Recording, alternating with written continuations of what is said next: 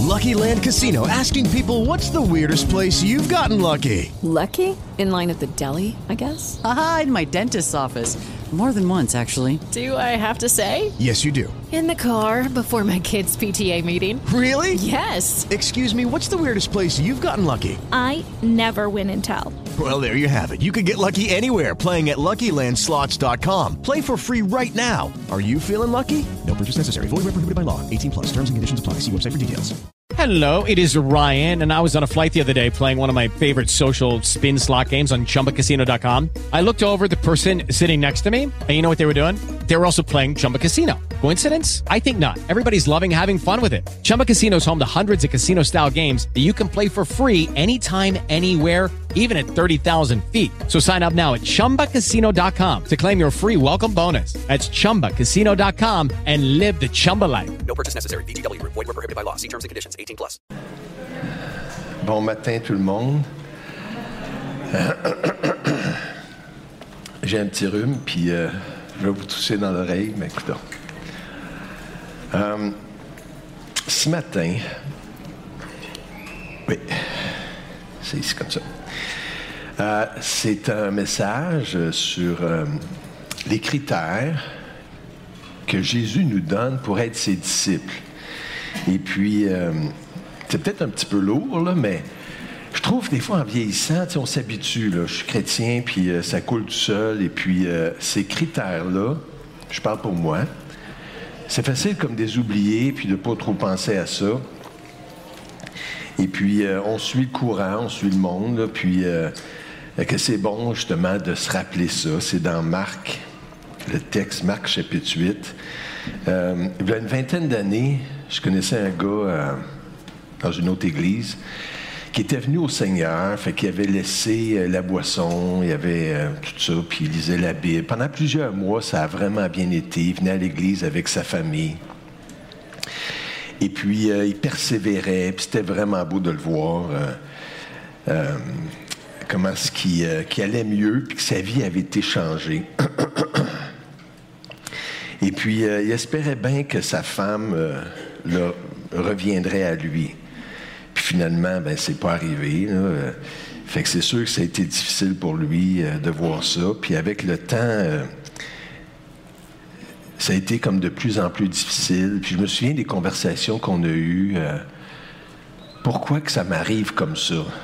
Pourquoi que, que le Seigneur permet ça? Ça devenait de plus en plus profond. On avait des discussions autour de ça. Il me semble que je mérite pas ça. Et puis lui avait des attentes que le Seigneur rencontrait pas. Et puis euh, j'essayais de dire, mais écoute, Michel, on mérite rien, après tout ce qu'il a fait pour nous, on peut juste être reconnaissant de, sa bonté envers nous. Euh, j'essayais de sauver la situation, mais euh, ça ça faisait pas l'affaire. Puis euh, quelques temps après, il a fini par décrocher. Et puis, euh, ce qui est arrivé, ce que le Seigneur disait, hein, il, y a, il y a eu une graine, la semence tombée dans la terre peu profonde, qui était pierreuse. Et là, la personne a cru avec joie, mais quand la persécution, les tribulations de la vie chrétienne sont arrivées, ces gens-là ont délaissé. Et puis c'est sûr, c'était triste pour, euh, pour lui, pour, pour moi. C'était devenu un ami. Et de voir qu'il a délaissé. Et, c'est comme si les attentes, les critères pour être disciple de Jésus, les avait pas toutes, toutes acceptés. Et, euh, et ça, a été un échec. Il a fait échec concernant la foi. Et euh, ce que j'aimerais qu'on regarde aujourd'hui, donc, euh, c'est ce sujet-là qui, où est-ce que les attentes de Jésus sont élevées, puis il les a fait connaître très bien. Euh, et, et donc, on en parle un petit peu, puis on va essayer de voir un peu comment comprendre tout ça. Et donc, le texte, vous arrivez à voir? Il me semble que c'est pas tellement clair. Hein? En arrière, ça se lit en haut? Si on baisse les lumières, ça va-tu aider? C'est trop petit, hein? Bon, là, je peux pas changer ça. C'est dans Marc chapitre 8, verset 27. Mais on va prier avant. Seigneur, euh, euh, qu'est-ce qu'on peut faire? Nous, on n'a pas les moyens pour euh, toucher nos cœurs, pour changer nos cœurs. Fait qu'on se tourne vers toi ce matin pour te prier par la puissance du Saint-Esprit que tu te glorifies en, parlant, en appliquant ta parole à notre intelligence et puis à nos cœurs pour qu'on comprenne, qu'on se tourne vers toi, qu'on s'attache à toi, qu'on reçoive tes paroles, tes demandes, tes critères, qu'on te loue, qu'on te glorifie et que par ta puissance, Seigneur, on puisse euh, se conformer à ta volonté. Agis, Seigneur, pour euh, te glorifier ce matin même et à nous aider à comprendre et à parler. On te le demande dans le nom puissant de Jésus. Amen. Donc, je lis. Verset 27. je vais lire le texte, ensuite on va le reprendre bout par bout pour voir qu'est-ce qu'il dit. Jésus s'en alla avec ses disciples dans les villages de Césarée de Philippe. Juste pour vous dire, le Césarée de Philippe, c'est le plus au nord. Et là, il, s'attire à sa fin. Il va descendre jusqu'à Jérusalem, où est-ce qu'il va donner sa vie? Il va mourir à la croix. Fait c'est comme le dernier, le dernier trajet euh, qu'il va faire. Donc, dans les villages de Césarée de Philippe, avec ses disciples, il leur posa en chemin cette question. Qui suis-je au dire des hommes? Ils répondirent, ses disciples lui répondirent, Jean-Baptiste. Les autres disent que tu es Élie. Les autres, l'un des prophètes. Et vous, leur demanda-t-il, qui dites-vous que je suis? Pierre lui répondit, Tu es le Christ. Jésus leur recommanda sévèrement de ne dire cela à personne. Alors il commença à leur apprendre qu'il fallait que le Fils de l'homme souffre beaucoup, qu'il soit rejeté par les anciens, par les principaux sac- sacrificateurs et par les scribes, qu'il soit mis à mort et qu'il ressuscite trois jours après. Il leur disait ces choses ouvertement. Et Pierre, l'ayant pris à part, se mit à le reprendre. Mais Jésus, se retournant et regardant ses disciples, réprimanda Pierre et dit, Arrière de moi, Satan, car tu ne conçois pas les choses de Dieu, tu n'as que des pensées humaines.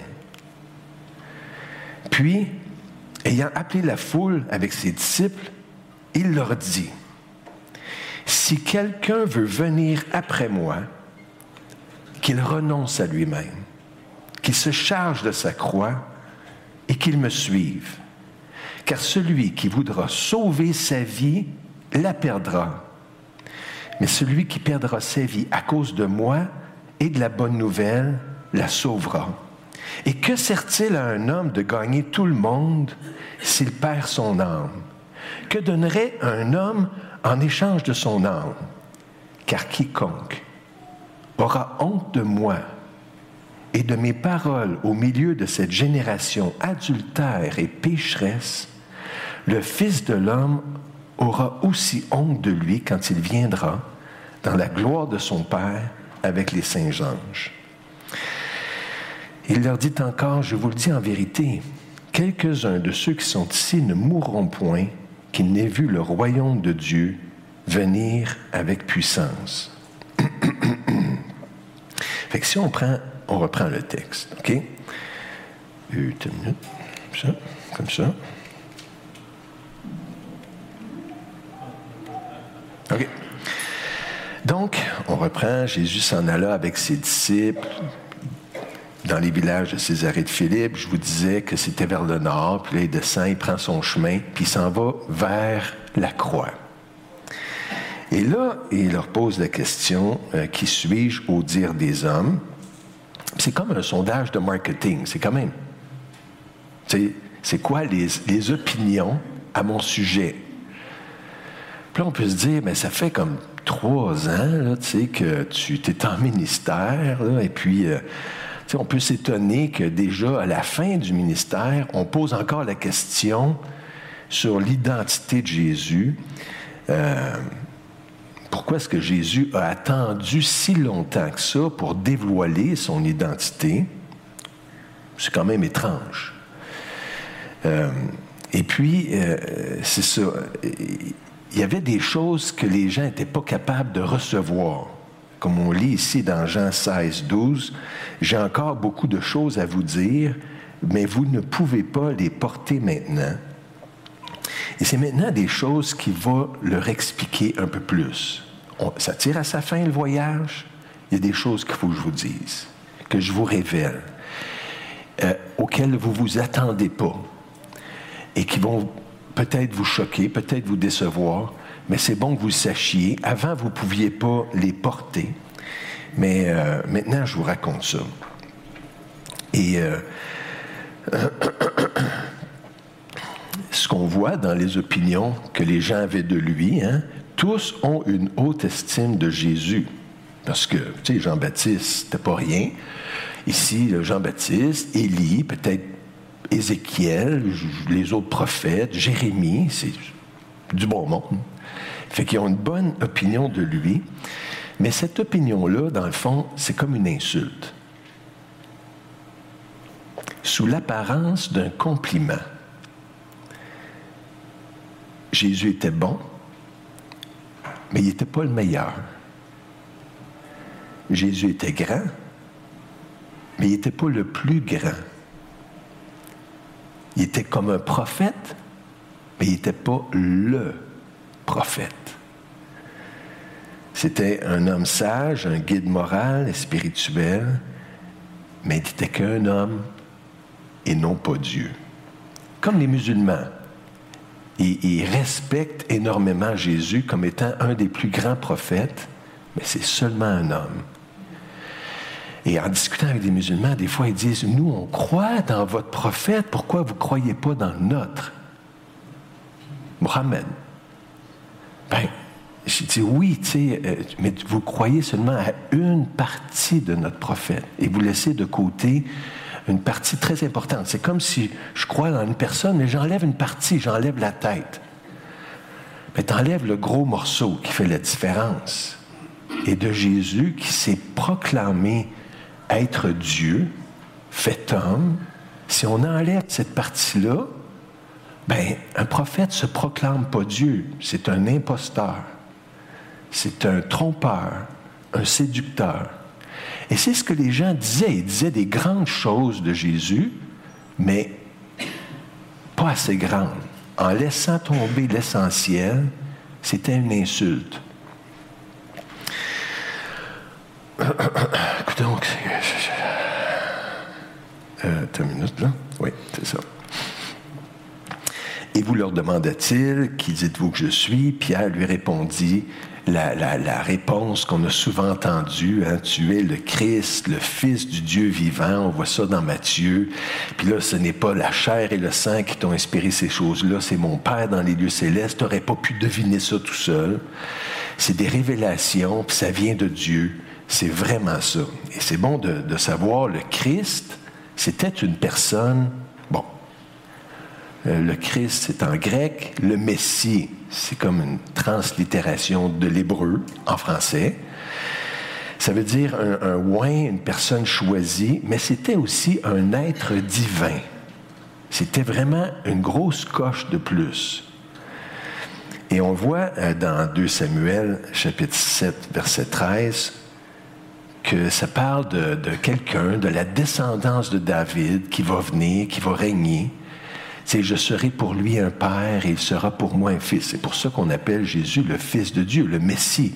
Quand, quand, Caïphe a interrogé Jésus, es-tu le Christ, le Fils du Dieu vivant? C'est qui faisait référence à ce texte-là, en disant ce, ce sera lui, ce fils-là de David, qui bâtira une maison à mon nom, et j'affermirai pour toujours le trône de son royaume. Mais qui peut régner pour toujours? C'est pas un homme mortel. Et on, voit, il y a d'autres indications comme ça dans Michée. Une, une belle prophétie qu'on qu'on mentionne à- dans le temps de Noël. Et toi, Bethléem, Ephrata, petite entre les milliers de Judas, de toi sortira pour moi celui.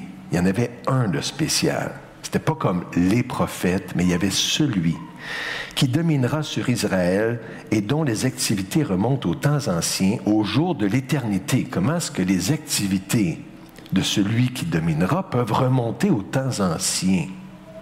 Moi, je n'étais pas là aux temps anciens. On n'était pas là. Mais lui était là aux temps anciens.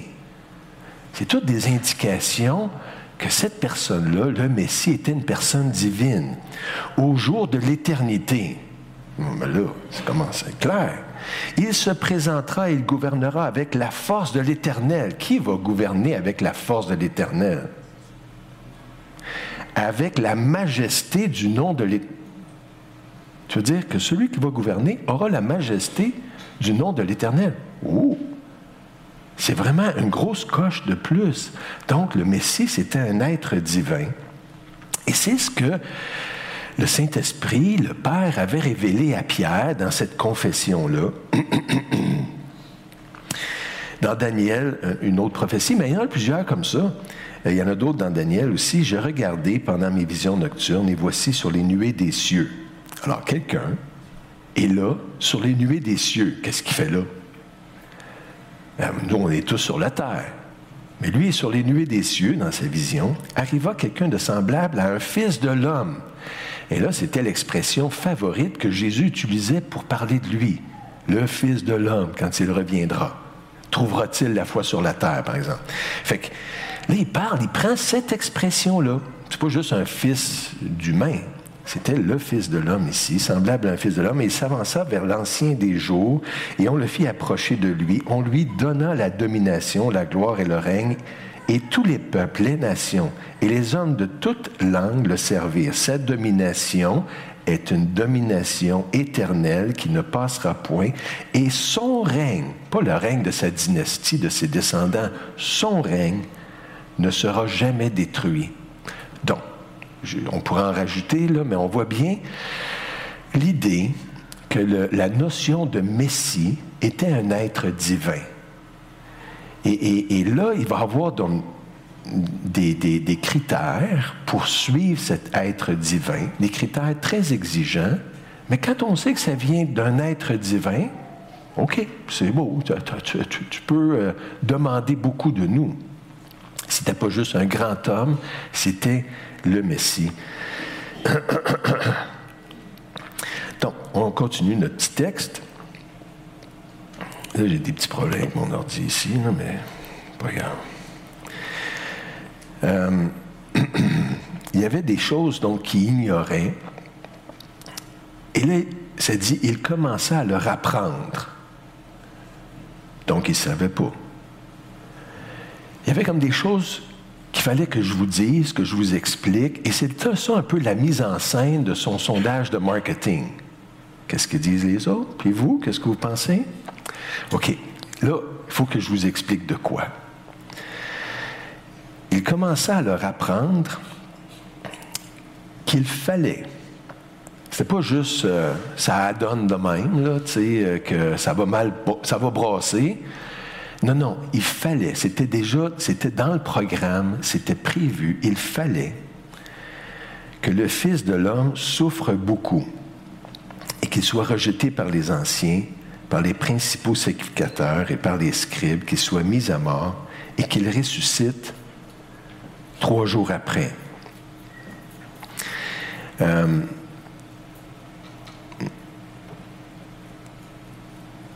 là, il, euh, je, With Lucky Land slots, you can get lucky just about anywhere. Dearly beloved, we are gathered here today to. Has anyone seen the bride and groom?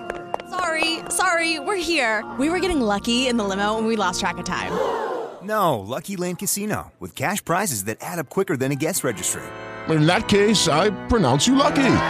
Play for free at LuckyLandSlots.com. Daily bonuses are waiting. No purchase necessary. Void where prohibited by law. 18 plus. Terms and conditions apply. See website for details. Hello, it is Ryan, and we could all use an extra bright spot in our day, couldn't we? Just to make up for things like sitting in traffic, doing the dishes, counting your steps, you know, all the mundane stuff. That is why I'm such a big fan of Chumba Casino. Chumba Casino has all your favorite social casino style games that you can play for free anytime, anywhere with daily bonuses. That should brighten your day a little. Actually, a lot. So sign up now at chumbacasino.com. That's chumbacasino.com. No purchase necessary. VGW Group. Void were prohibited by law. See terms and conditions. 18 plus. Et le fait de souffrir comme ça, c'était quand même pas nouveau. C'était quand même bien euh, indiqué dans la Bible. C'était pas une surprise. Tu sais, quand Jésus est apparu aux deux disciples d'Emmaüs qui disaient, euh, tu sais, quoi, tu sais pas, qu'est-ce qui est arrivé à Jérusalem? Il y avait Jésus, on pensait que c'était lui le Messie, mais il était, euh, ils l'ont tué, puis tout ça. Puis là, Jésus leur a enseigné par les Écritures ce qui le concernait, puis que c'était correct, c'était prévu qu'il souffre. Il fallait que, ça l'arrive. Et puis, euh, un bon exemple de ces indications-là, on les trouve dans Ésaïe 53. Et là, il commence, à- ben, c'est ça, il leur enseigne ça. Et on va juste le lire un petit peu, un passage, juste parce que je trouve ça super beau et profond.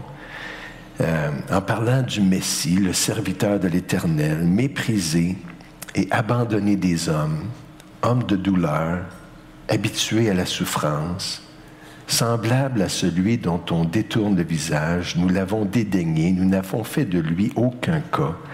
Cependant, ce sont nos souffrances qu'il a portées. C'est de nos douleurs qu'il s'est chargé. Donc, il y avait cette composante de souffrance qui était bien encodée, bien communiquée dans l'Ancien Testament. Et nous l'avons considéré comme puni, frappé de Dieu et humilié. Mais il était blessé pour nos péchés, brisé pour nos iniquités. Tout cet enseignement-là de substitution, ce qu'on méritait, c'est tombé sur lui, nos iniquités. Et c'est pour ça que lui était brisé à cause de nos péchés. Fait qu'il y avait tout le temps cette... Ce qu'on méritait, lui l'a payé. Le châtiment qui nous donne la paix est tombé sur lui, encore le, le transfert, le grand échange que lui a porté nos fautes, notre châtiment et nous a donné sa justice. Et c'est par ces meurtrissures que nous sommes guéris. Donc c'était bien enseigné quand même. C'était pas une nouveauté. Il fallait qu'il leur, qu'il leur rappelle ça. Et là, il leur disait ces choses ouvertement. C'était pas des paraboles, c'était pas des euh, lisez bien entre les lignes. Non, non, c'était clair sur la ligne. Et Pierre, l'ayant pris à part, se mit à le reprendre. Puis on sait hein, qu'est-ce qu'il il avait dit À Dieu ne plaise, Seigneur, cela ne t'arrivera pas. Pierre avait comme la conception régulière que le Messie va régner, va avoir la domination. C'était bien écrit. Fait que c'était militaire, c'était politique, puis c'était vrai. Pierre avait raison. Fait que moi, là, j'ai- j'ai euh, pas apporté la croix, j'ai apporté l'épée avec toi, Seigneur. Toi, tu fais les miracles, tu nourris les troupes, puis nous, on avance. Puis ceux qui veulent pas, ben, on les tasse. C'était ça le programme. Mais là, que tu meurs, voyons donc. Tu, tu viens tout bousiller le programme. Et puis, nous, on t'aime aussi. Ça fait trois ans, on est ensemble, mais non, on ne meurt pas. Non, non, non, non, non.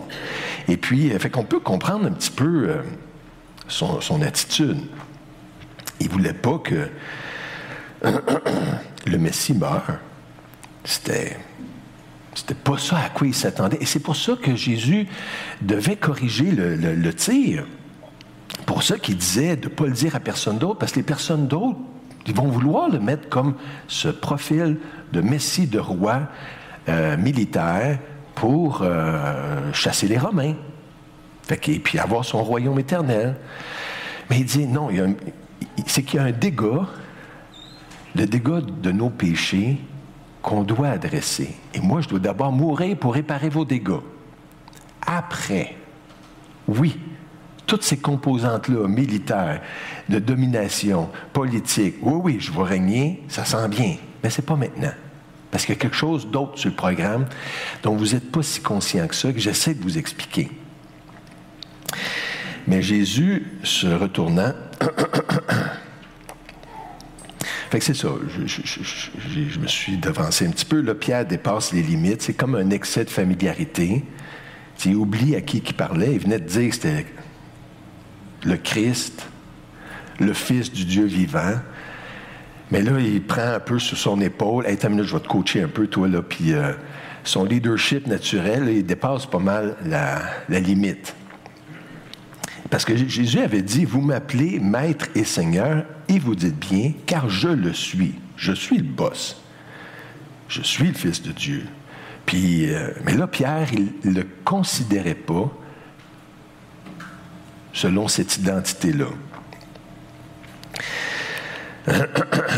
fait que la réprimande de Jésus, elle vient pas mal raide, pas mal dure, et pas moins sévère que celle envers les pharisiens. On lit Jésus qui traitait les pharisiens serpents, race de vipères, puis là, il traite Pierre de Satan, arrière de moi Satan. C'était radical.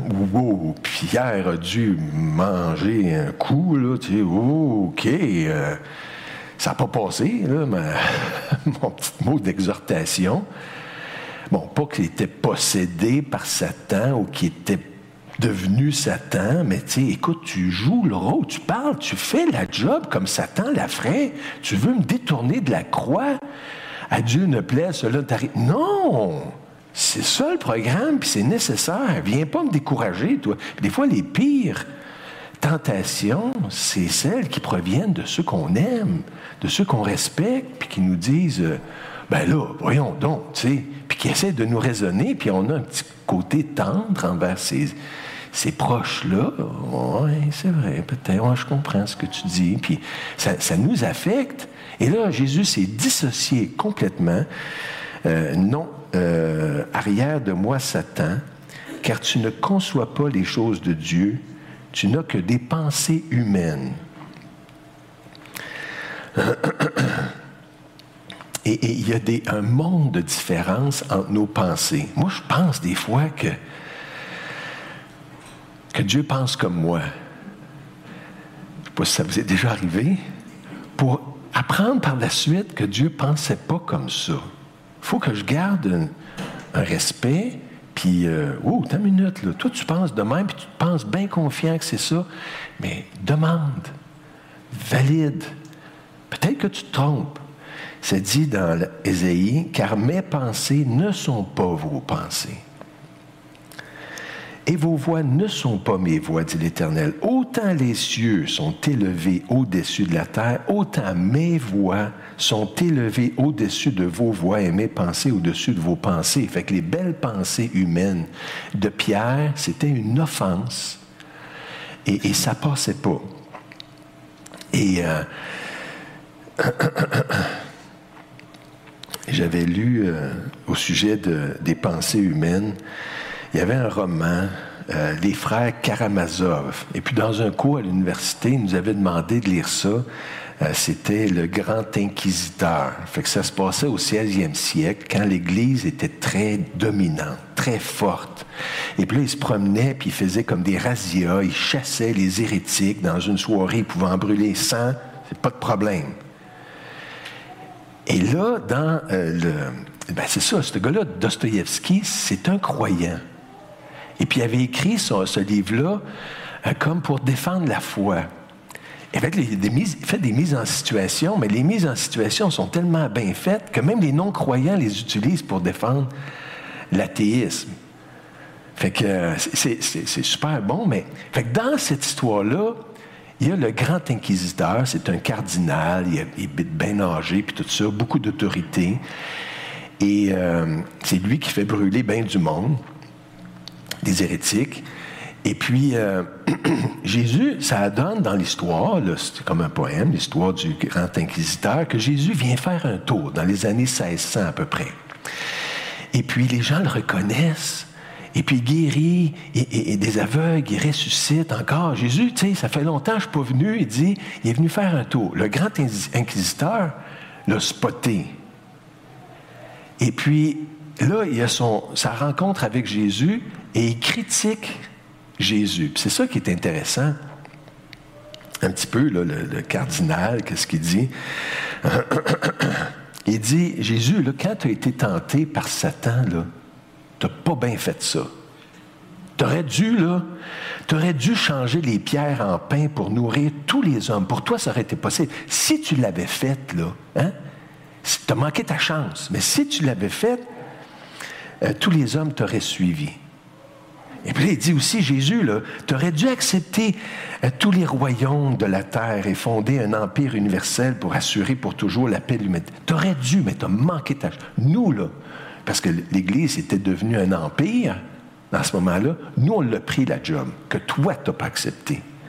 Là, ah, c'est choquant. Puis, mais de voir encore là la pensée humaine. Ben, c'est sûr que quand tu le lis comme ça, tu dis, ouais, je, je comprends son idée, là. mais c'est pas ça que Dieu avait du tout en tête. Mais de voir comment on peut réfléchir les pensées humaines. Tu aurais dû te jeter du haut du temple et faire des miracles pour que les gens croient en toi. Euh, tu sais, quand les, les prêtres, les, pharisiens se moquaient de lui à la croix. Il a sauvé les autres, il ne peut se sauver lui-même. S'il est le roi d'Israël qui descend de la croix, et nous croirons en lui. Ben pourquoi t'es pas descendu de la croix? C'était vraiment le travail de l'ennemi, hein? Monte pas sur la croix, descend de la croix. Puis humainement, on pourrait dire, ben ouais, c'est vrai. Mais c'était c'était la logique des pharisiens aussi. Fait que là, le gars Dostoïevski, il, il reprend tout ça, ces objections-là. Il essaye de revirer quand même pour euh, présenter la vérité biblique. Mais on voit un peu les pensées toutes humaines. Euh, euh, comment est-ce que comment est-ce qu'on peut réagir et penser? Et là, donc, il entend cette remarque-là de Jésus, il identifie tout de suite que c'est pas selon Dieu. Et puis, euh, c'est là qu'il va dire justement les critères dont je voulais qu'on parle aujourd'hui. Euh, Après un petit peu l'introduction comme ça, puis ayant appelé la foule avec ses disciples. Là, c'était pas juste pour Pierre. Pierre avait dit ça, mais je, le sais comme si Jésus disait ça. Je sais que l'idée peut vous passer tout- toute la gang par la tête. Là, vous me suivez, là? Ben, venez ici, la foule. J'ai quelque chose d'important à vous dire. On va mettre les cartes sur la table bien vite. OK? Ça va être clair. Et là, la foule s'approche, les disciples s'approchent, puis ils ne parlent plus juste à Pierre, ils parlent à tout le monde. Avec ses disciples, il leur dit, si quelqu'un veut venir après moi. Fait que là, il y avait comme deux correctifs. Un correctif, c'est que le Messie devait souffrir beaucoup. Le deuxième correctif, c'est si toi tu veux suivre le Messie, tu vas prendre un chemin semblable. Puis il y a trois composantes dans ce qu'il va dire. Si quelqu'un veut venir après moi, un, qu'il renonce à lui-même. Deux, qu'il se charge de sa croix. Et trois, qu'il me suive. Et, c'est un peu les critères que mon ami Michel, dont je vous ai parlé, avait comme sous-estimé. Ben, je fais la bonne chose en devenant chrétien, s'était fait baptiser, ta, ta, ta, puis euh, comme s'il rendait un service à Dieu en faisant ça ou, en se mettant en règle avec Dieu, et Dieu, de sa part, devait en contrepartie euh, euh, bénir et puis apporter du bien, puis délivrer.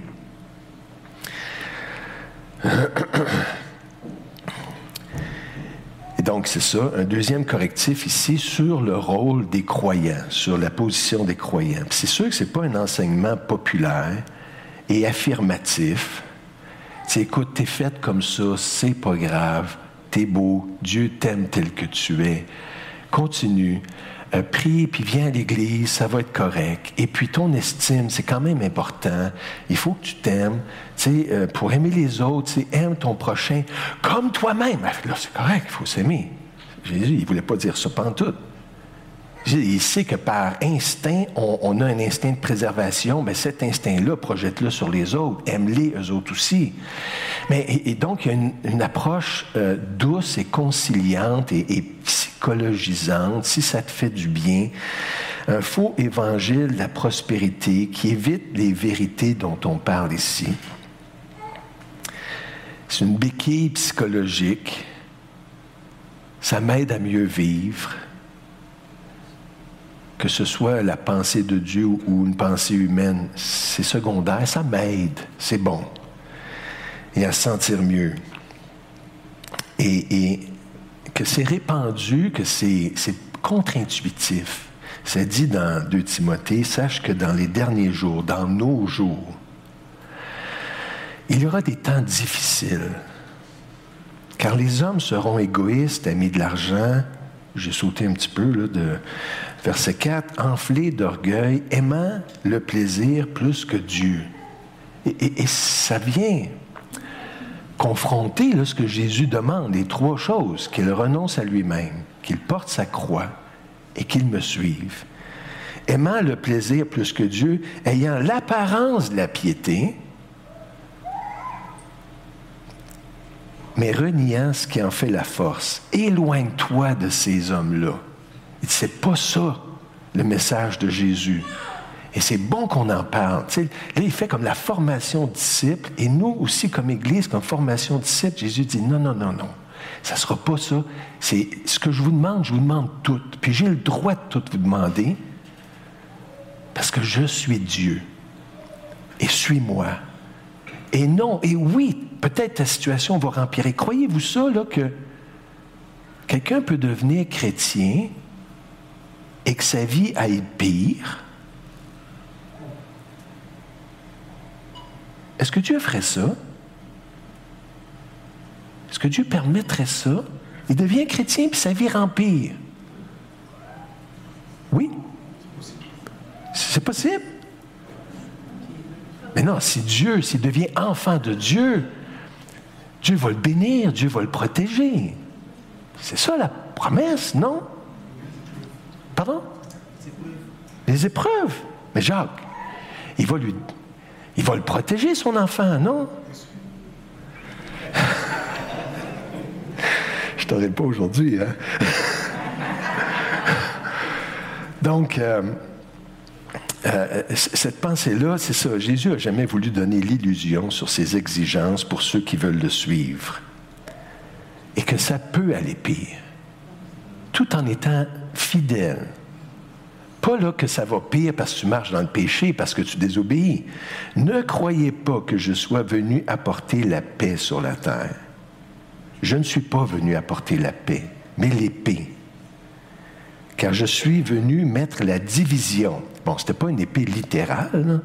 C'est quand, quand, Pierre a sorti son épée, coupé là, et hey, range ton épée, toi. C'était pas cette épée-là dont Jésus parlait, c'était l'épée qui amène une division entre des liens les plus intimes, les plus profonds, les plus chéris, entre l'homme et son père, entre la fille et sa mère, entre la belle-fille et sa belle-mère.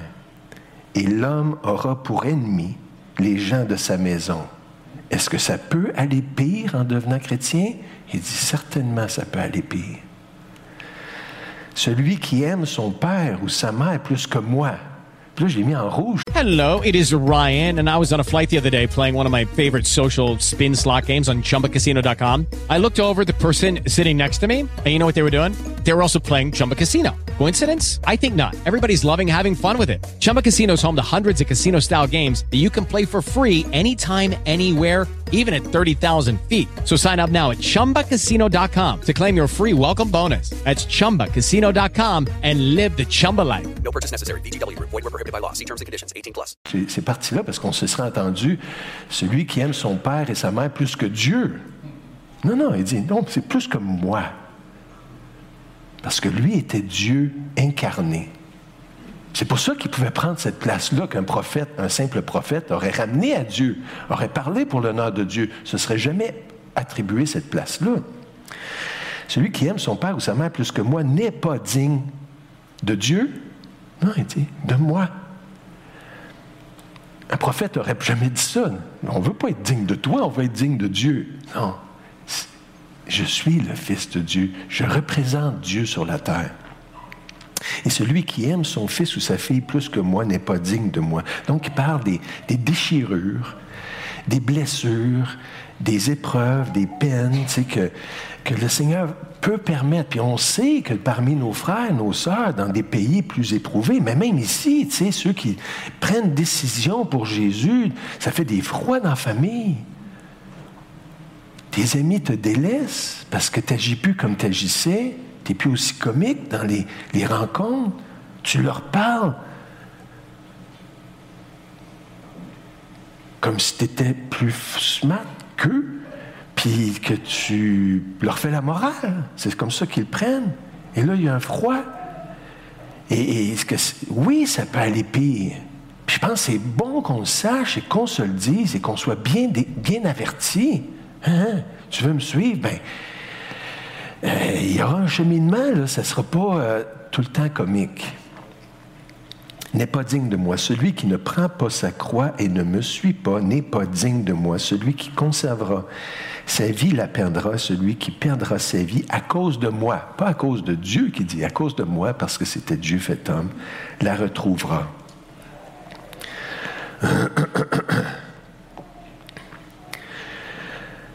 Et là, on va voir un peu ces trois composantes-là. Qu'il renonce à lui-même. Et euh, je vous dis tout de suite, c'était pas facile pour moi. Tu sais, qu'est-ce que ça veut dire renoncer à lui-même? Il faut toujours bien que je me traîne, moi, jusqu'à la fin. Tu sais, je continue avec moi-même. Tu sais, je peux pas me renoncer. Tu sais, comment pratico-pratique que ça se fait? Puis de voir des exemples, des gens qui l'ont appliqué dans la Bible, ça m'aidait un petit peu à, à concevoir la, notion. Euh, on a Paul ici qui a renoncé à lui-même. Et dans Philippiens, il dit, euh, il parle des super apôtres puis tout ça qui étaient super euh, pieux en apparence. Il dit, moi aussi, cependant, j'aurais sujet à mettre ma confiance en la chair.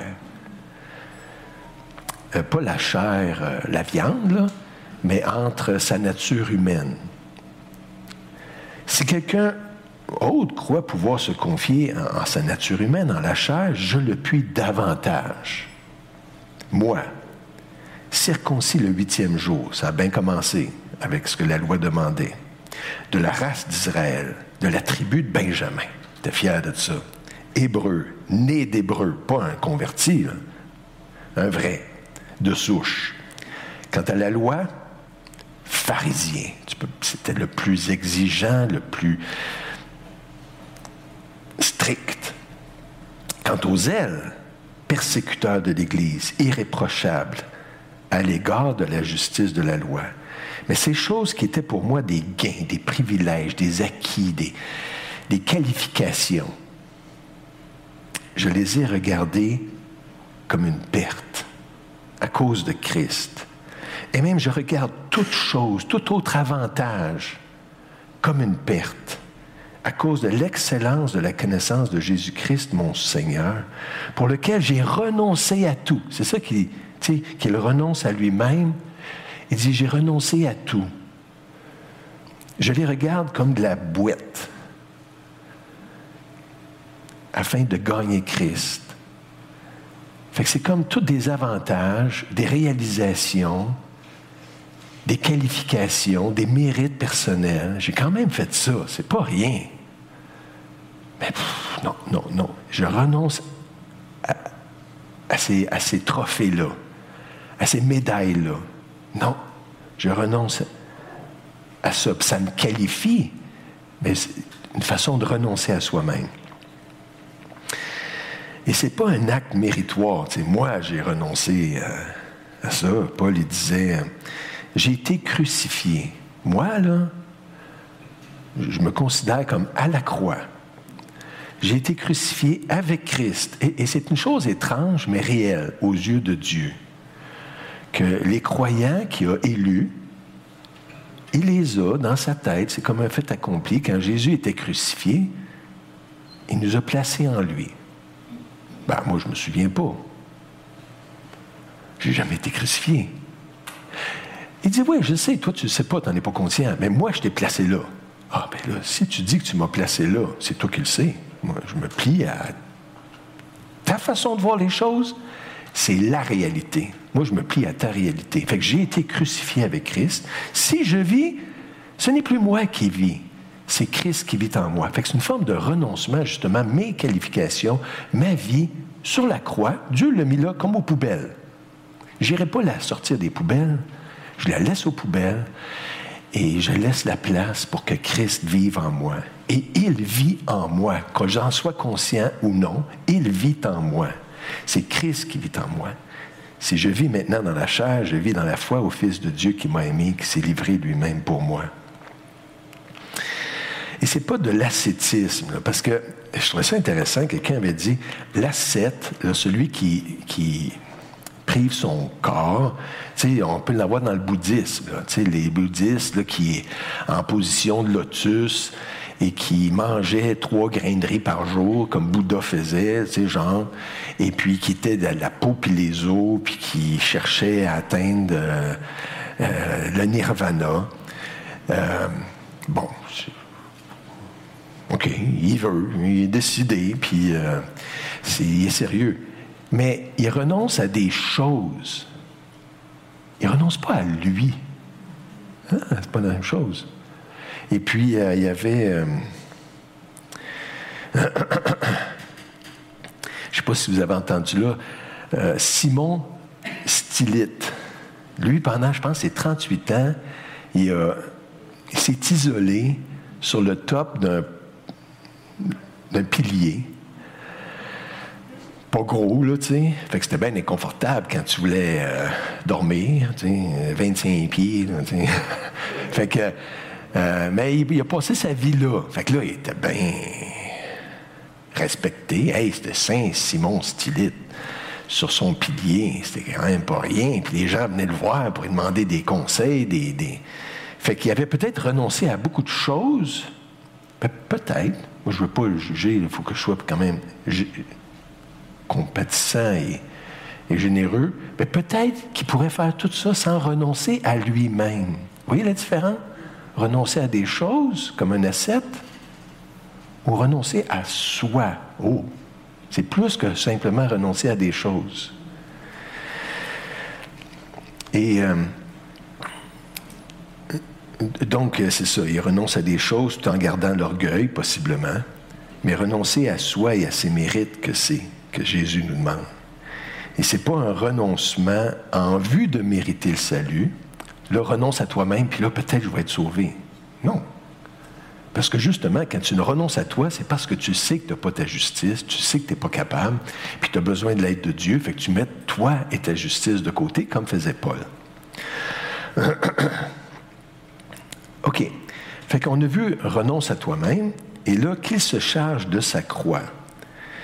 Et là, euh, c'est probablement pas au sens littéral. Il y en a, tu vois ça là. intéressant. Sur Internet, t'en as là comme des dizaines puis des dizaines de photos. T'as même un modèle ici avec une petite roulette, OK, des petits trous.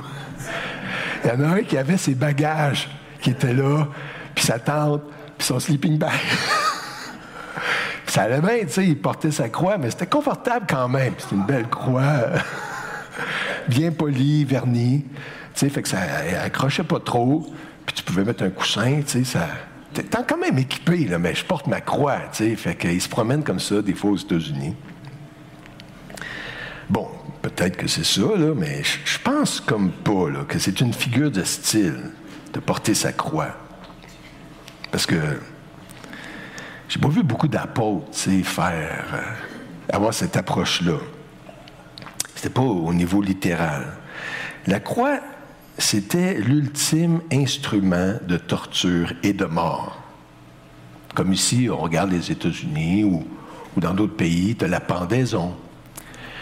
Mais non, ils disaient les Romains, la pendaison, c'est efficace, mais c'est pas assez euh, souffrant.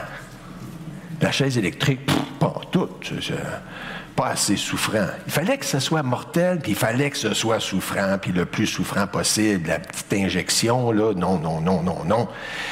Ça, c'est pas la bonne façon. Il fallait encore plus raffiné. Et la croix, c'était ça. Ça pouvait durer des jours de, de temps avant que le gars s'épuise à se pousser sur ses clous, sur ses plaies pour un simple respire. C'était une torture exquise. Euh, pour ceux qui regardaient la chose. Et, euh, et, et- donc, Jésus dit qu'il porte sa croix. Et là, je, voyais comme trois façons, interprétations de ça. C'était pas littéral, c'était quoi d'abord? Fait qu'il y, y a comme une vie, donc, avec une composante de souffrance. C'est pas facile. Il ne nous appelle pas à une vie facile, il faut être prêt, s'il le fallait, à faire face à la mort. Et là, Paul, qui avait, tu sais, euh, oh, voyons, je passe sur le bouton, nos légères afflictions euh, du moment, ben, c'était d'être lapidé à mort. Euh, et les gens pensaient qu'il était mort. C'était de trois fois j'ai reçu 40 coups moins un, euh, des naufrages, en péril de la part des hommes, des juifs, des bêtes, dans l'eau. tu sais, dans l'eau. Qu'il a souffert énormément. Il dit, mais bon, il- les- ces légères afflictions produisent pour nous, au-delà de toute mesure, un poids éternel de gloire, car nous regardons non point aux choses visibles, mais à celles qui sont invisibles. Il avait une belle perspective. Il dit, oui, c'est vrai, ça sera pas dur, c'est pas dur. Ben, c'est des petites afflictions en comparaison à tout ce qui nous attend. Parce que les choses invisibles, ça, ça demeure. Les choses visibles, ça passe. Puis les gens du monde, ils disent le contraire. Ils disent les choses visibles, ça, c'est vrai. Les choses invisibles, ça compte pas. L'outre-monde, c'est des mythes imaginés, puis tout ça. Jésus disait aussi, entrez par la porte étroite. Ailleurs, dans Luc, il disait, faites tous vos efforts. Efforcez-vous d'entrer par la porte. Ça ne sera pas facile. Puis il y a un sens là-dedans où est-ce qu'il nous avertit donc. Quand il dit, là, il avait fait appeler la foule, je vous avertis bien, si tu veux me suivre, il y a trois affaires. Renonce à toi, porte ta croix, ça ne sera pas facile. C'est sûr, moi, en lisant ça, je me disais, Ouais, mais c'est, comme ça, je vois la vie chrétienne? Est-ce que cette dimension-là euh, a gardé sa place dans ma vie? Peut-être quand je suis devenu chrétien un peu, mais est-ce que je l'ai oublié, cette dimension-là? C'est pour ça que je le partage avec vous. Tu sais, on est comme des chrétiens depuis un bon bout de temps. Des fois, il y en a qui, sont, qui ont grandi chrétiens, puis là, sont comme sur le pilote automatique. Que Jésus dit non, il n'y a pas de pilote automatique, c'est ça, il faut que ça passe par là. Fait qu'entrer par la porte étroite, car large est la porte spacieuse. C'est tellement fun de rentrer par une belle grande porte de même. Et le chemin est le chemin qui mène à la perdition. Et il y en a beaucoup qui rentrent par là, mais étroite est la porte. Il faut que je me... Resserrer le chemin, mais voyons donc, il y a des précipices par-ci, précipices par-là. C'est pas. Resserrer le chemin qui mène à la vie, il y en a peu qui les trouvent. Un deuxième sens de porter sa croix, c'est aussi d'admettre qu'on est coupable. Celui qui portait sa croix avait été jugé, comme Jésus devant Pilate. Il avait porté un jugement qui était coupable. Il avait peut-être été fouetté. Et puis là, tu vas être crucifié. Fait que là, toi, porte ta croix. Et là, tu portais ta croix dans la, en ville, sur la Via Dolorosa, hein, la, la chemin des douleurs, où est-ce que c'était, c'était... Et là, comme un coupable. Puis tu admettais, ben oui, c'est vrai, j'ai été condamné, puis je dois mourir pour ça. Fait que, porte ta croix, c'est admet que tout est en... Admet le péché qui, colle à ta peau si facilement, dans tes pensées, dans tes paroles. Ben oui, j'ai honte de ça, c'est pas correct ce que j'ai fait. Quand j'y repense, des fois je me réveille puis je repense à des choses que j'ai faites. Ah, C'est pas correct. Puis je dis, et pitié Seigneur. Ma femme, des fois, elle écoute ça. Et pitié Seigneur. Il va faire un mauvais rêve. Mais je repense à ça, puis je, je suis vraiment pas fier de moi. Et puis, euh, donc, de porter ma croix, oui, je la mérite, cette croix-là. Le jugement de Dieu, la peine capitale qu'il a portée sur moi, oui. Puis je dois la porter, ma croix, parce que je suis coupable. C'est pas très valorisant, là, tu sais, ce que je dis. Mais il y a un côté positif dans tout ça. Parce que c'est comme si tu tasses le vieil homme, lui est sur la croix, comme je vous expliquais tout à l'heure, mais tu fais de la place pour le nouvel homme. Et il y a du beau puis du bien là-dedans, une sagesse divine que les pensées humaines n'ont pas saisie. Tu les pensées humaines, comme nous, des fois, on est confrontés à la croix, à l'obéissance, à la souffrance. Puis là, on entend les mêmes paroles de Pierre. À Dieu ne plaise, Jocelyn, que cela t'arrive pas. Oh, c'est vrai, c'est vrai. euh, je pense que là, de rendre témoignage devant des gens qui n'ont pas l'air si compréhensifs, euh, peut-être qu'on va se taire. Peut-être qu'on n'en parlera pas ce coup-là. Et puis là, je, je, je, de céder à cette, euh, cette crainte-là. Donc, je- là, j'allonge un petit peu. C'est un aveu de ma faillite spirituelle. Ma justice personnelle est insuffisante pour observer la loi de Dieu. Je n'essaye pas de me justifier par des apparences. J'admets que je mérite le jugement de Dieu, la peine capitale, la croix. Et Jésus disait, ayant entendu cela, leur dit, ce ne sont pas ceux qui se portent bien qui ont besoin du médecin, mais les malades. Je suis venu pour appeler pas les justes, mais des pécheurs. Mais là, j'apporte ma croix, puis j'admets que je suis un pécheur. Jésus, c'est justement toi que j'ai besoin. Et donc, c'est ma, place qui me revient bien. Fait que c'est comme un deuxième sens. Oui, des épreuves, des, souffrances. Admettre ma culpabilité parce que je la porte, cette croix-là. Puis à chaque jour, je me dis, j'ai besoin de toi, Seigneur. Et un troisième sens, euh, c'est un combat intérieur. Sais, quand il dit ça, faites donc mourir ce qui dans vos membres est terrestre. Et, là, je, pose la question, tu sais, dans quelle mesure est-ce que je, suis en combat? Ou je suis quand même pas mal en paix? Je sais pas pour vous autres, mais moi, je suis en paix. Ça va bien, mon affaire. Il n'y a pas tellement de combat, mais là, t'as une minute, parce que là, il dit faites mourir, faites donc mourir. Il devrait avoir ces combats-là. Quand on capitule, puis qu'on marche la main dans la main avec le péché ou nos, tentations, il n'y en a pas de combat. Faites donc mourir ce qui dans vos membres est terrestre, la débauche, l'impureté, les passions, les mauvais désirs, la cupidité. C'est quoi ça, la cupidité? Pardon? Attends une minute, ça, c'est euh, le manque de foi, c'est euh, l'incrédulité. Euh, oui, oui, qu'est-ce que tu disais? Oui, c'est ça. L'amour de la pièce. Le grand Dieu de l'or. Je peux vous confesser, ça prend, souvent de la place? Si je perds un petit peu d'argent, j'ai fait comme une mauvaise décision, ça pince. Bon, parce que je suis un bon intendant des choses de Dieu, mais on dirait que ça pince plus que, d'autres affaires. Fait que, bon, la cupidité, qui est une idolâtrie. hein. Pourquoi il dit ça? Parce qu'il y a un Dieu qui porte ce nom-là, Mammon. Et tu rends un culte à Mammon si tu aimes l'argent. C'est un, bon, c'est un bon esclave, mais c'est un mauvais maître, l'argent. OK, c'est à cause de ces choses, j'accélère un petit peu, là. Euh, mais maintenant, renoncer à toutes ces choses. Il continue dans Colossiens. Donc, il y a ce combat-là. C'est ça que je voulais dire. Un autre sens, donc, de porter sa croix, c'est qu'on livre un combat. À la colère, à l'animosité, quand tu n'aimes pas quelqu'un. Est-ce qu'on tolère plus facilement certaines animosités, euh, certaines colères? Levez la main. Non. à la méchanceté, à la calomnie, aux paroles équivoques, tu sais, à double sens, peut-être cochonne un peu des fois. Euh, non. Qui pourrait sortir de votre bouche et dit ne mentez pas les uns aux autres, des fois des petits mensonges. Non. Ça, tu dois lutter contre ça. Il y a un combat. Tu portes ta croix vous étant dépouillé du vieil homme et de ses œuvres, de ces tentations-là, de, de résister. Non, toi, là, Dieu t'a mis à la croix. Fait que euh, prends ta place. Et puis ces pulsions-là, ces passions-là, non, non, je renonce à ça.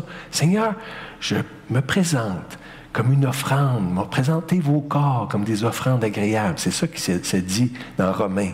Je me présente à toi.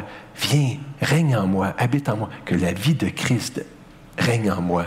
Et, et je livre donc ce combat-là.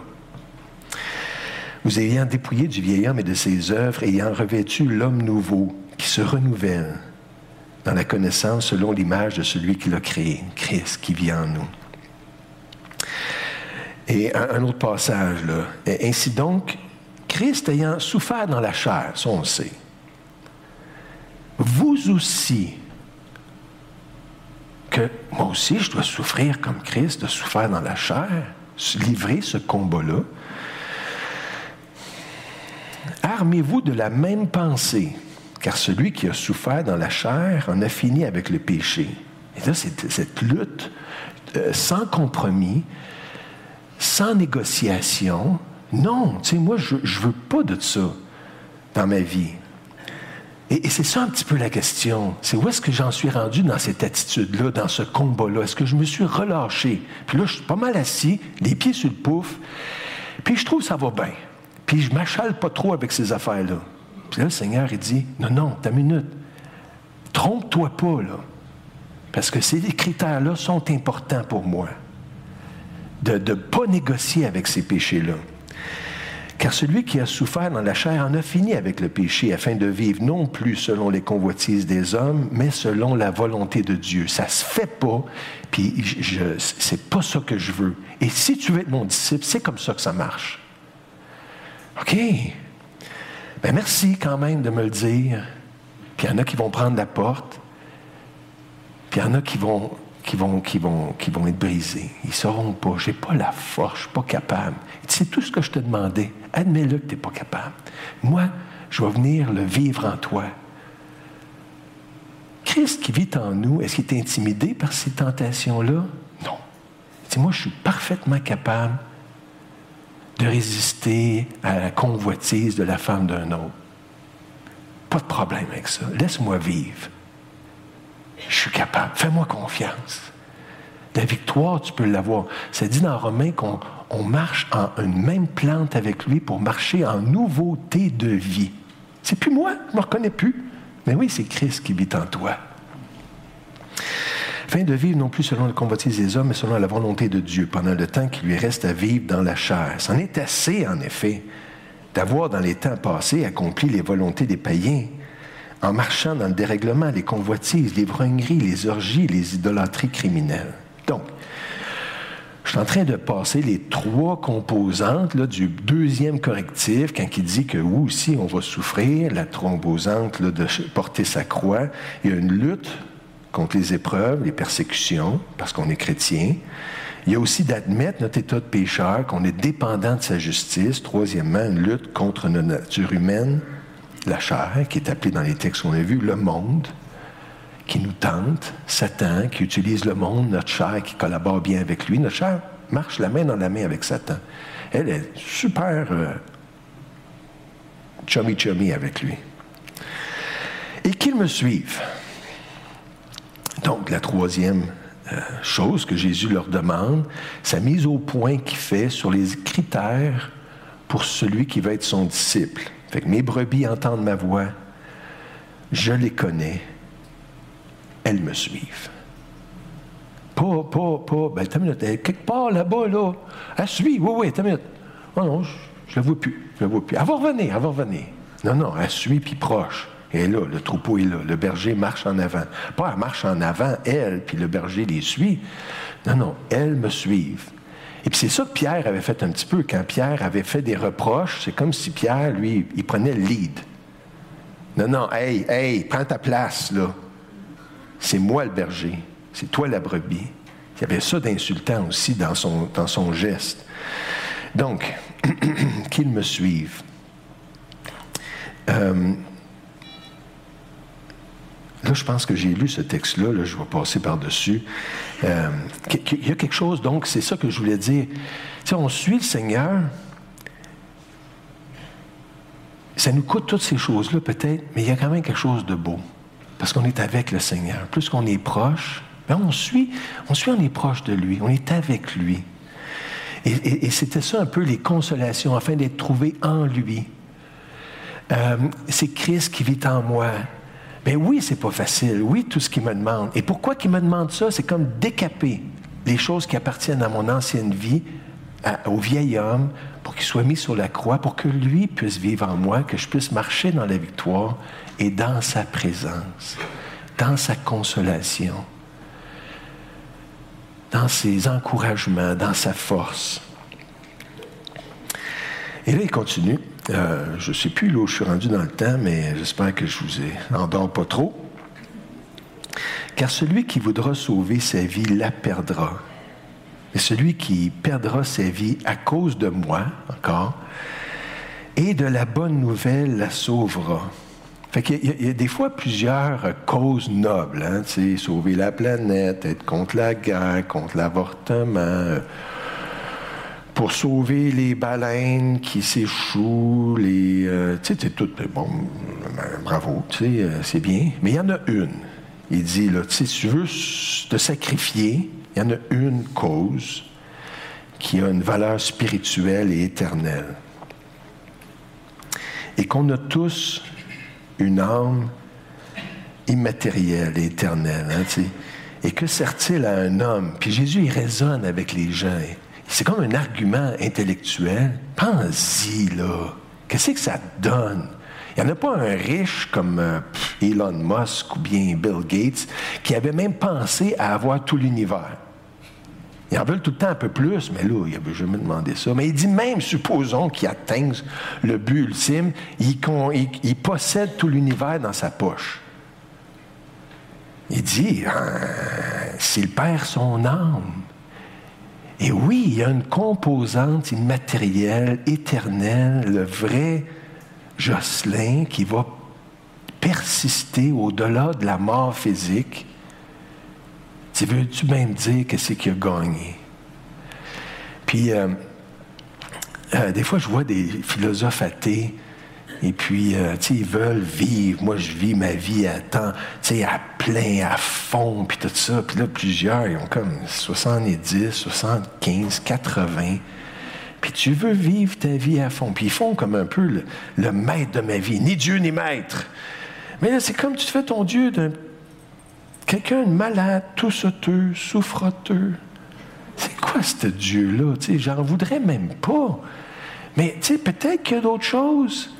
Puis des fois, ils me disent, euh, tu sais, Épicure dit euh, que moi, je ne crains pas la mort. Parce que quand je suis vivant, la mort n'est pas là. Quand la mort est là, moi, je suis plus là. fait que là, tu sais, ça semble intelligent. Puis il y en a, quand ils me disent ça, je leur dis, Épicure, là, il ne savait pas de quoi il parlait. Il n'a jamais passé par la mort. Il ne sait pas. Puis tu ne sais pas. Ce qu'il y a après la mort, je ne le sais pas. Mais Jésus semble le savoir. Puis il me dit qu'il y a une âme. S'il perd ton âme, euh, son âme, que donnerait un homme en échange de son âme? Ton âme est précieuse. C'est une réalité. Pense-y. Parce que tu ne sais pas, tu agis avec confiance. Puis les petites platitudes des piqûres, là, ça ne marche pas. Il ne sait pas, ce gars-là. Tu vas te laisser conduire par lui, qui n'a jamais passé par là. Tu comprenez un peu la- l'argumentation? Je pense qu'on est sur un terrain solide en présentant le Seigneur, en, se, se revendiquant des paroles de Jésus. Il n'est pas fou celui qui perd ce qu'il ne peut pas garder. On va tout laisser. Ben oui, je vais le perdre. Pour gagner ce qu'il ne peut pas perdre. C'est une belle phrase qui avait été écrite par euh, Jim Elliot. Et c'est lui qui s'était fait euh, tuer euh, en Équateur par des Indiens, j'oublie le nom de la tribu, là. Hawari, une chose comme ça. Waonari. Fait que, il y avait des gars, eux autres, qui auraient pu les tuer. Mais il dit non, je suis pas pour aller tuer ce gars-là, pour que je voulais évangéliser, qu'est-ce que ça va pas. Eux autres, les cinq, se sont laissés mourir. Ils tiraient les airs pour leur faire peur, mais ils n'ont pas tiré dessus. Et puis, euh, ça leur parlé aux, sauvages. Vous savez, c'est qui qui les a amenés au Seigneur? Ça a été leurs femmes qui ont été là-bas, avec leurs enfants. Puis ils ont parlé du Seigneur, puis ils savaient, tu sais. Puis ils posaient la question, tu sais, il aurait pu nous tuer, il y avait des, les papas. Pourquoi qu'ils nous ont pas tirés? Puis vous, on a tué ton père. Pourquoi que tu viens ici? C'est sûr, ça leur parlait à leur cœur. Euh, fait que ça, c'était Jim Elliot, puis c'était une belle logique euh, euh, chrétienne, dont on n'a pas à avoir honte, et puis dont on, on peut être fier de ça. En perdant notre vie pour Jésus, il nous donne la force de le suivre, de nous relever malgré les épreuves. Et c'est ça la question ici. Est-ce que tu acceptes encore, aujourd'hui, de perdre ta vie? pour Jésus et pour la bonne nouvelle. Et de dire peut-être, oh ben là, j'avais comme perdu cette priorité-là, je pensais plus, j'avais mon programme de retraité, mettons, tu sais. Oh, j'étais pas mal occupé, là, tu sais, mais euh, non, honnêtement, j'avais perdu cette, cette ambition-là. Mais Jésus te demande, perds-la ta vie de retraité pour moi, à cause de moi et de la bonne nouvelle. Et là, tu vas la sauver. Mais c'est comme si j'avertis du plus clair ou du plus simple possible, mes frères, mes sœurs, est-ce qu'on perd notre vie pour le Seigneur? Ou on perd notre vie ailleurs, pour autre chose? C'est solennel. Et Jésus continue qu'à quiconque aura honte de moi et de mes paroles, est-ce que c'est notre fierté? De parler de la seule moyen de salut?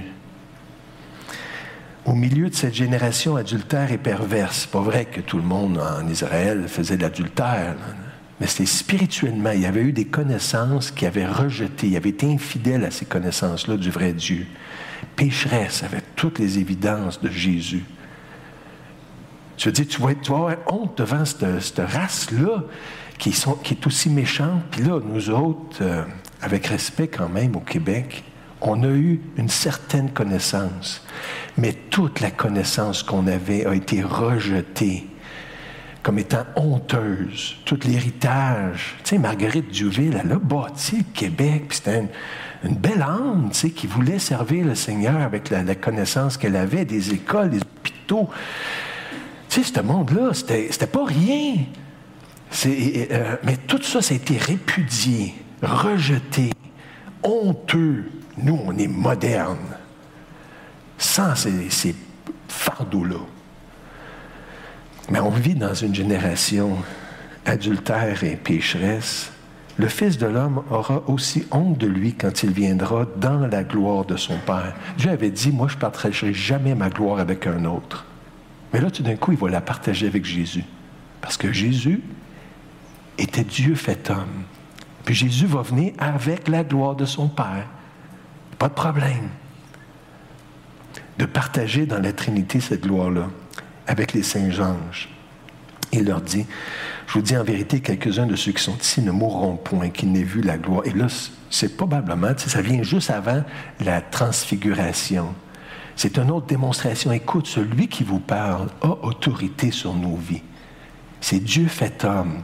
Et ces ordres-là, les trois critères dont on a parlé, il a le droit de le demander et c'est pour notre plus grand bien.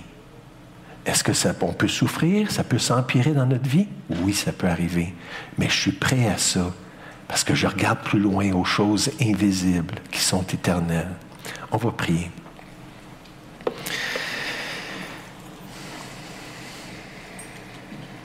Seigneur Dieu, on veut euh, se placer devant toi, que ta, lumière puisse euh, euh, pénétrer dans nos cœurs pour euh, nous examiner et nous faire des reproches si, au besoin, pour qu'on puisse se reconsacrer t'appartenir, pas à moitié, mais entièrement. Tu mérites, Seigneur, toute l'honneur, la puissance, la gloire. Et on a ce privilège-là de pouvoir s'employer pour le Maître pendant les jours qui nous sont donnés. Seigneur, laisse pas l'ennemi euh, nous séduire et nous endormir. Euh, opère un réveil dans nos cœurs parce qu'on te le demande maintenant, dans la puissance du nom de Jésus. Envoie les circonstances nécessaires pour euh, justement pour euh, renoncer à soi-même, pour porter cette croix et la chérir aussi et te suivre très proche. Seigneur, aie pitié de nous ce matin et dans les jours qui suivent. Parle à nos cœurs au nom de Jésus. Amen.